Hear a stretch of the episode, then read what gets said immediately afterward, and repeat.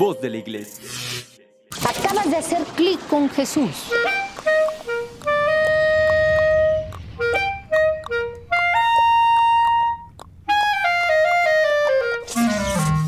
Comenzamos.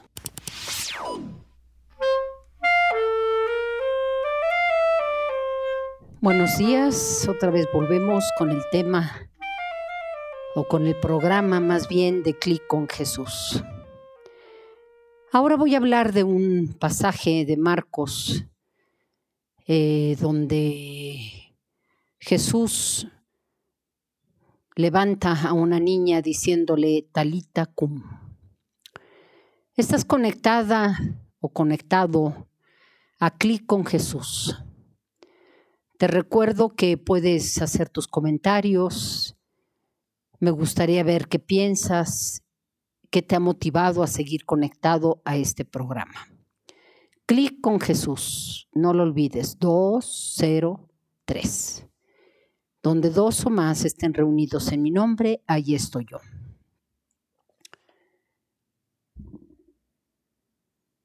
El querer comentar este pasaje se me hace muy, muy padre, en que el tema es Jesús que baja de la barca con sus discípulos y en eso aparece el jefe de la sinagoga llamado Jairo, que vivía a las afueras de Cafarnaún y se postra ante él, ante él. Y le dice, mi niña está agonizando, ven a poner tus manos sobre ella para que sane y viva. Jesús le hizo una señal afirmativa, pero no pronunció palabra. Y el mismo Jairo dice, yo me puse en camino hacia mi casa. Mis criados que me habían acompañado abrían paso ante la multitud que seguía al maestro. Al doblar la calle vi que Jesús ya no venía y me regresé impaciente cuando me lo encontré hablando con una mujer impura. Y como era la costumbre, era repudiada por el pueblo y nadie la tocaba ni nadie le hacía caso y veo cómo Jesús la toma de los brazos y le sonríe. Esta mujer queda curada de esa gran carga que llevaba durante años y había perdido todo su dinero en médicos para detenerle una hemorragia. Y dice el Jairo, estuve a punto de decirle a Jesús que se apurara cuando en eso llegan mis mensajeros o mensajeros de mi esposa y me dicen, no molestes al maestro, la niña está muerta. En ese momento flaquearon mis piernas y caí desolado al suelo y solté el llanto. Sentí que unas manos me levantaban y me pedía, sigue creyendo. Era ese Jesús que me tomaba en sus brazos. Seguimos el camino y ya cerca se oían los llantos y gritos de las mujeres. Y Jesús me pidió que despidiera a la gente. Mi mujer se lanzó a los brazos, llorando, pegando berridos, y le dije en secreto, mujer, cree. Jesús en voz alta dijo, la niña no está muerta, está dormida. Bueno, esto provocó entre la gente burlas, carcajadas, diciendo este no sabe nada, etc. Era la hora decisiva de la fe. Con tres de sus apóstoles, Juan, Pedro, Santiago, sube a la estancia donde estaba la niña. El Jairo explica el paisaje o la escena y, le y dice, mi hija estaba en el lecho lleno de flores blancas. Todavía se veían gotas de sudor en su frente. Jesús la miró largamente. Parecía que hablaba con alguien. La tomó de la mano con firmeza y dulzura a la vez y dijo, Talita cum, que quiere decir, levántate, anda, no temas. Yo estaba azorado con una incógnita de qué va a suceder. Cuando vi que las mejillas de mi hija tomaron color y cuando abrió los ojos se levantó y se me echó al cuello. Jesús hacía una invitación. Talita cum, levántate, camina. Era una invitación a la vida. Niña, vive. En una ocasión leí una interpretación de este texto que me impresionó, créanme. Y este texto decía que era una niña como de 12 años, hija única. Así que imagínense lo consentida que estaba. Para el papá era su muñeca, su niña, y no se daba cuenta que ya no era una niña. Estaba sobreprotegida, a veces se aburría, no tenía iniciativa, creatividad no era para ella, cumplía con las expectativas de papá y de mamá. Expectativas que se hacían de ella, y más en una cultura donde vivía, que casi estaba en la edad de tomar compromiso, un compromiso serio al matrimonio. Así era en el tiempo de Jesús. La invitación de Jesús al decirle, levántate, anda, es la invitación a caminar. Ahora la vida es de ella. Ahora la vida son sus decisiones. Tendrán que ser desde el fondo de ella, no las decisiones de papá y mamá. Qué impresión, ¿no? Levántate, camina, anda, es decir, que esta niña estaba ya aburrida de la vida cotidiana, monótona, y a lo mejor que pues que no quería tomar compromiso. Me imagino que al oír la voz de Dios, la voz de Jesús, despertó en ella una nueva conciencia de ser ella misma, de caminar. Y los papás han de haber hecho una gran fiesta porque su hija estaba vida, que estaba dormida. Es decir, dormida es no tener conciencia de sí misma. Dormida en sus laureles, como dice el dicho. Yo, tú, los otros, ¿estamos dormidos o despiertos? Porque Anthony de Melo dice que cuando no hay conciencia es que estamos dormidos. Y que vivimos en un mundo que los, los otros van haciendo para nosotros y no con nosotros. Y que no nos comprometemos a hacer un cambio en la vida porque estamos cómodos con lo que tenemos como nuestra protagonista de la historia. Qué triste cuando pasamos la vida dormidos. Dormidos sin tener preocupación de nada porque todo lo recibo, porque soy hijo de papi y mami. Y esto no nos deja vivir. Chavos, chavas, jóvenes, adultos, estamos vivos, no dormimos. Perdón, no dormidos, no tullidos no sin horizontes, sino es el momento de tomar la vida con audacia, ser responsable de lo que hago y de lo que dejo hacer. Porque en la vida nadie va a hacer lo que me toca a mí. En la vida nadie puede tomar las decisiones si no soy yo. Eh, aunque a veces nos dejamos influenciar y tomamos decisiones equivocadas pero podemos echar vuelta atrás y poder escoger y elegir el camino. Una de las señales de que estamos vivos son nuestros cumpleaños. Qué padre cuando cumplimos años, ¿no? Aunque algunos se quejan y dicen, ay, es mi cumpleaños, otro año más. ¿Cuántos años tenemos? El cumple es un recuerdo de que la vida es valiosa y los demás te dicen, gracias por estar. Somos parte de una vida de muchos a nuestro alrededor.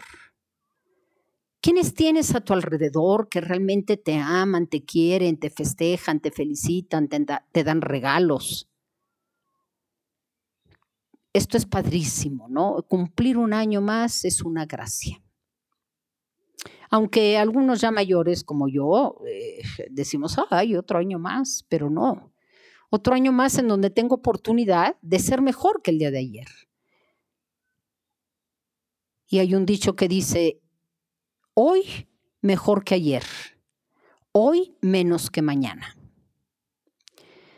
Quiere decir que siempre tenemos la oportunidad de sentirnos vivos, de gozar la vida. Tenemos la oportunidad de hacer cosas nuevas. Y tenemos oportunidad también de hacer clic con Jesús. Nos da la oportunidad de crear nuevos horizontes, porque para eso emprendemos un nuevo camino, pero un camino con Él. Y miren que Él no se la vio fácil se la vio muy difícil. Pero que creamos que en Jesús, que, que no todo lo tenía y que no todo lo sabía, se arriesgaba. Jesús va comprendiendo que se le espera un final no fácil. Y lo fue comprendiendo a lo largo del camino. Pero no con ello se echó para atrás. ¿Cuántas veces nos hemos echado para atrás nosotros? ¿Cuántas, vemos, cuántas veces hemos hecho cosas de las que nos arrepentimos? Sí, todos tenemos momentos en la vida y quisiéramos cortar la película, el cachito, ¿no? Que no hubiera existido eso, pero de las cosas menos buenas en nuestra vida aprendemos. Las obras de Jesús siempre fueron de acuerdo a lo que pensaba. Era coherente con él mismo, con los que tenía alrededor, en su relación con el Padre Madre, que él conocía que era el amor. La única forma de vivir es amando. El amor lo encierra todo, chavos. Cuando yo tengo amor, tengo oportunidad de arriesgarme, de crear, de compartir, de vivir y de vivirme a todo pulmón. Las cosas no podemos borrarlas ni negarlas. Las cosas frustrantes que nos han pasado en la vida hay que integrarlas, porque no las podemos borrar pero añadamos nuevos capítulos, nuevos episodios en nuestra vida. No con montaje como Photoshop o como programas de, fotografía, ¿no? Porque podemos camuflar nuestra existencia, pero al fin de todo sale a la luz. Lo que cuenta son las obras. Sí, lo que cuenta son nuestras obras, chavos. Lo que cuenta es lo que hemos vivido, lo que hemos asumido, lo que vamos creyendo, el cómo vamos caminando. Y eso es lo importante. Esta sesión te invita a oír la palabra de Jesús. Talita cum, levántate, anda. No tiremos la toalla antes de tiempo. Vamos a hacer un corte, un corte pequeño para poder después profundizar en este tema.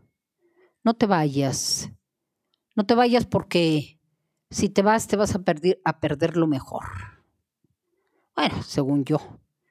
A lo mejor mm, tú dices, no, ya me aburrí y mejor ya me apago, me desconecto. No, no te desconectes. Volvemos en un segundo. Ya estamos aquí de regreso para continuar con el programa de Clic con Jesús.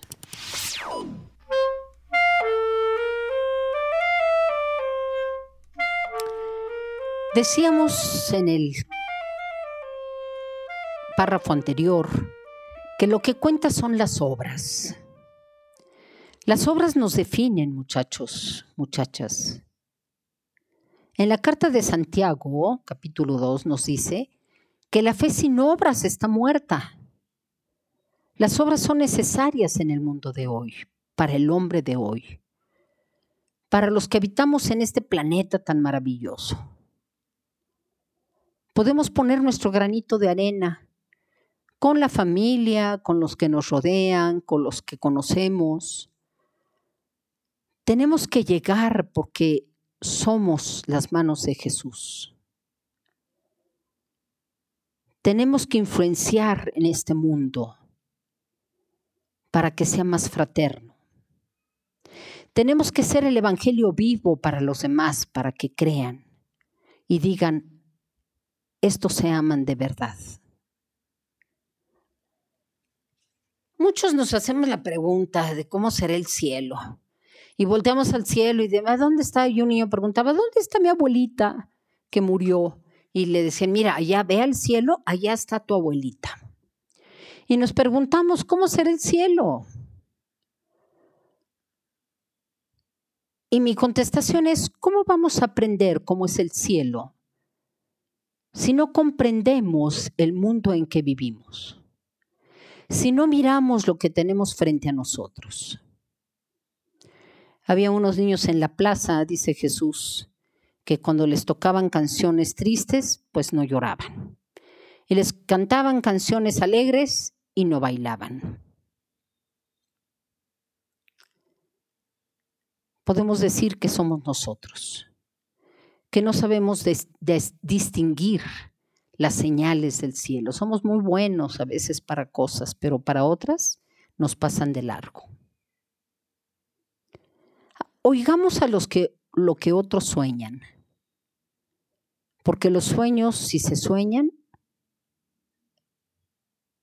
es para algo, es para empujarnos, es para convertirlo en acciones, para plasmar en esta realidad que vivimos algo nuevo.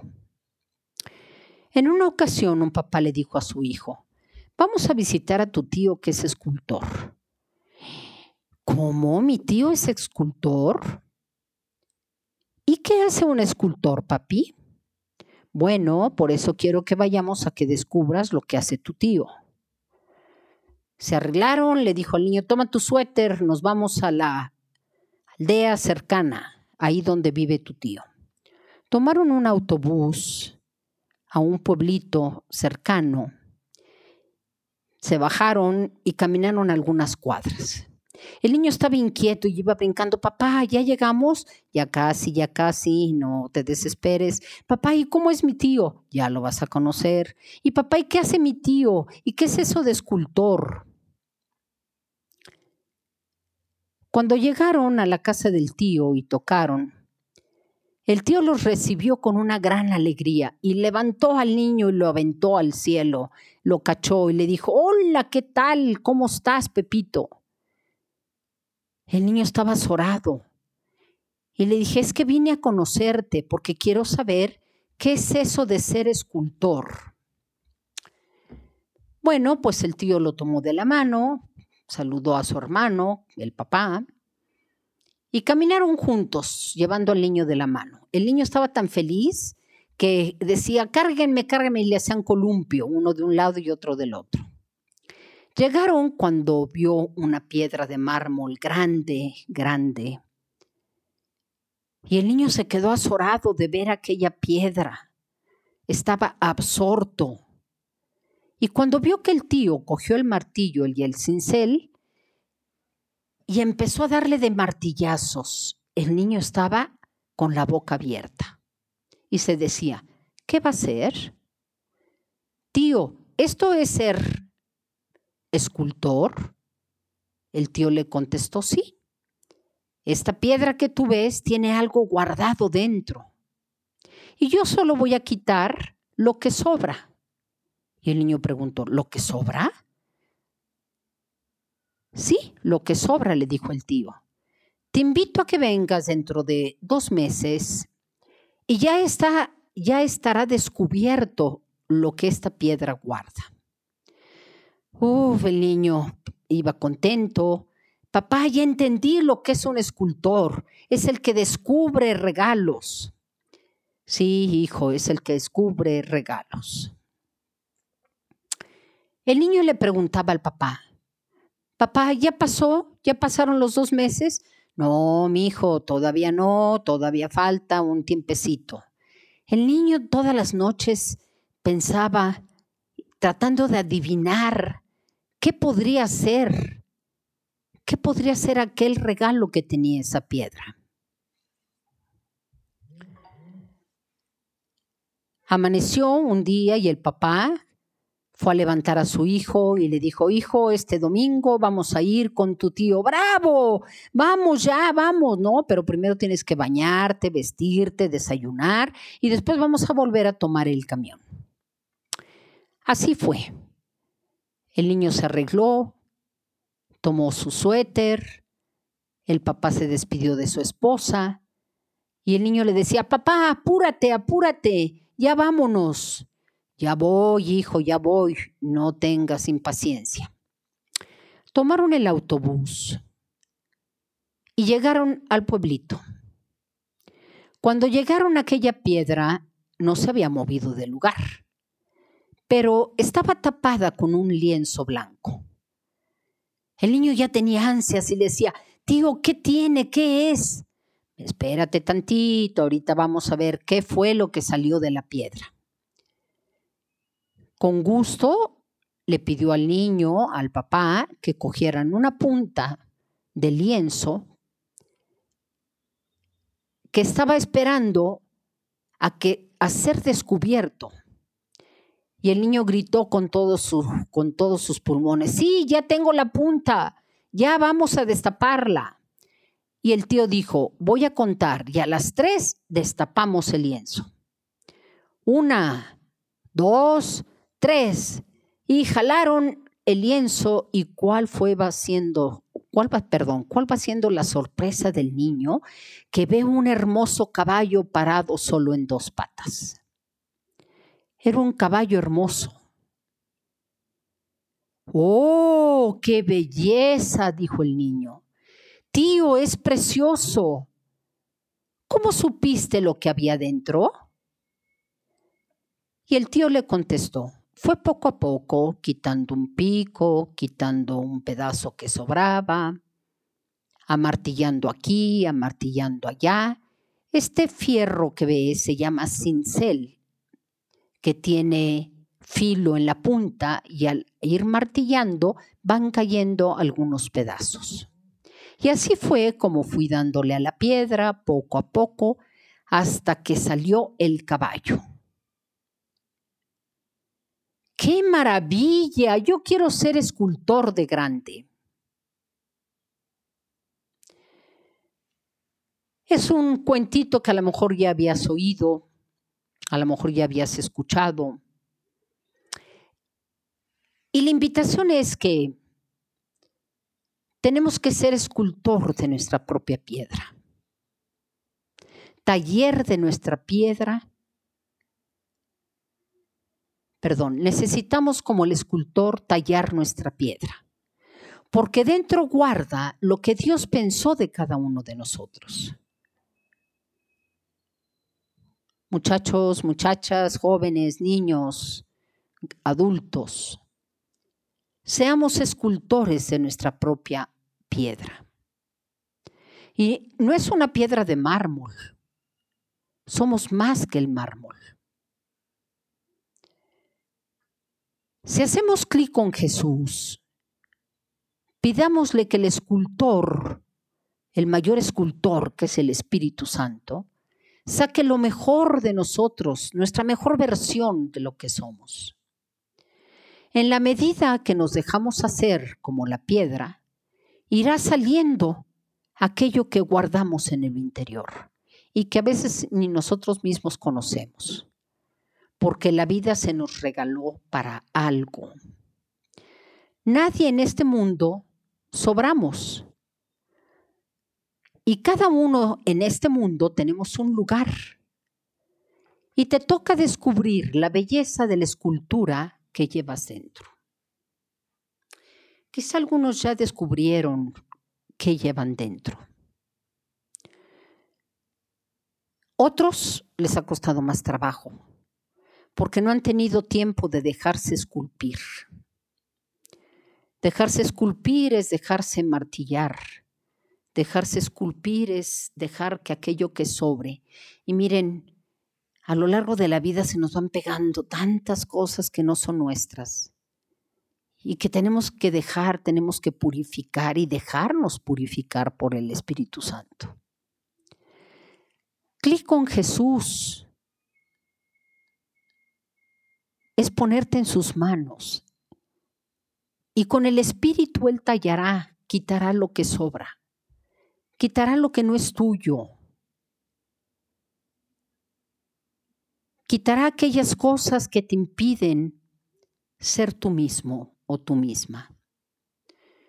Qué bonito cuando vemos esculturas, no sé si ha sido algún museo, pero cuando vemos el museo de grandes maravillas, de esculturas hermosas, y un Miguel Ángel, que te invito a que te metas a internet y busques las, la arquitectura de Miguel Ángel, empezando por la capilla Sixtina, que fue dibujo, pero también hizo un Miguel Ángel, hizo em, varias esculturas bellísimas, un Pedro que está afuera en la plaza de San Pedro, en uno de los pasillos de las salas del, del Vaticano. Quiere decir que, que eso, a eso estamos invitados. A veces nosotros no podemos quitar lo que nos sobra pero Dios sí puede, nada más que no le damos tiempo. Haz clic con Jesús, haz clic con Jesús. Haz un momento de silencio, haz un momento de reflexión, para que tú vayas descubriendo aquello que Dios va quitando de tu vida, para que seas la mujer, el hombre que Dios pensó desde toda una eternidad. Nos vemos en la próxima cita el viernes a las 11. Vive esta semana pensando cuál es tu escultura. Y no estoy hablando de modelos del cine o modelos que nos presentan los medios de comunicación.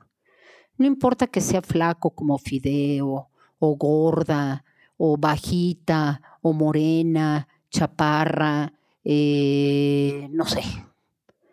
Eso es lo que menos importa. Que claro que tenemos que cuidarlo, pero lo que importa es lo que llevamos dentro, son nuestras obras. Las obras manifiestan que somos de Dios o no somos de Dios. Que ponemos el amor en todo lo que hacemos o no ponemos el amor en lo que hacemos. Y esto se junta con el tema anterior del creer. Creer que somos esa imagen. La imagen ya la llevamos, ¿eh? ya somos imagen de Dios porque tenemos razón, tenemos libertad y tenemos amor, y tenemos la libertad y el amor. Entonces, bueno, pues te invito a que esta meditación que hemos hecho hoy te lleve a descubrirte y dejarte descubrir por el Espíritu Santo. Haz clic con Jesús. Clic con Jesús que siempre oye tu mensaje, que siempre está para darte la mano, porque Él nunca nos deja. Bueno, tienes una cita el próximo viernes a las 11. Soy la hermana Lucero. Comunícate y deja tu mensaje. Ojalá que descubras aunque ya esta frase está muy dicha por muchos medios de comunicación, tu mejor versión. Pero bueno, yo digo tu mejor tú. Había una canción que así se llamaba, sacar de mí, sacar de ti tu mejor tú. Pues que Dios nos bendiga, que el Espíritu Santo haga su obra esta semana y pídele que Él sea el escultor de tu vida. Nos vemos, hasta la próxima comunícate y deja tu mensaje. Nos vemos. No te olvides de clic con Jesús, Arquidiócesis de Tlanepantla, por Facebook ahí puedes encontrarnos. Que Dios te bendiga. Gracias por escuchar. Hasta la próxima.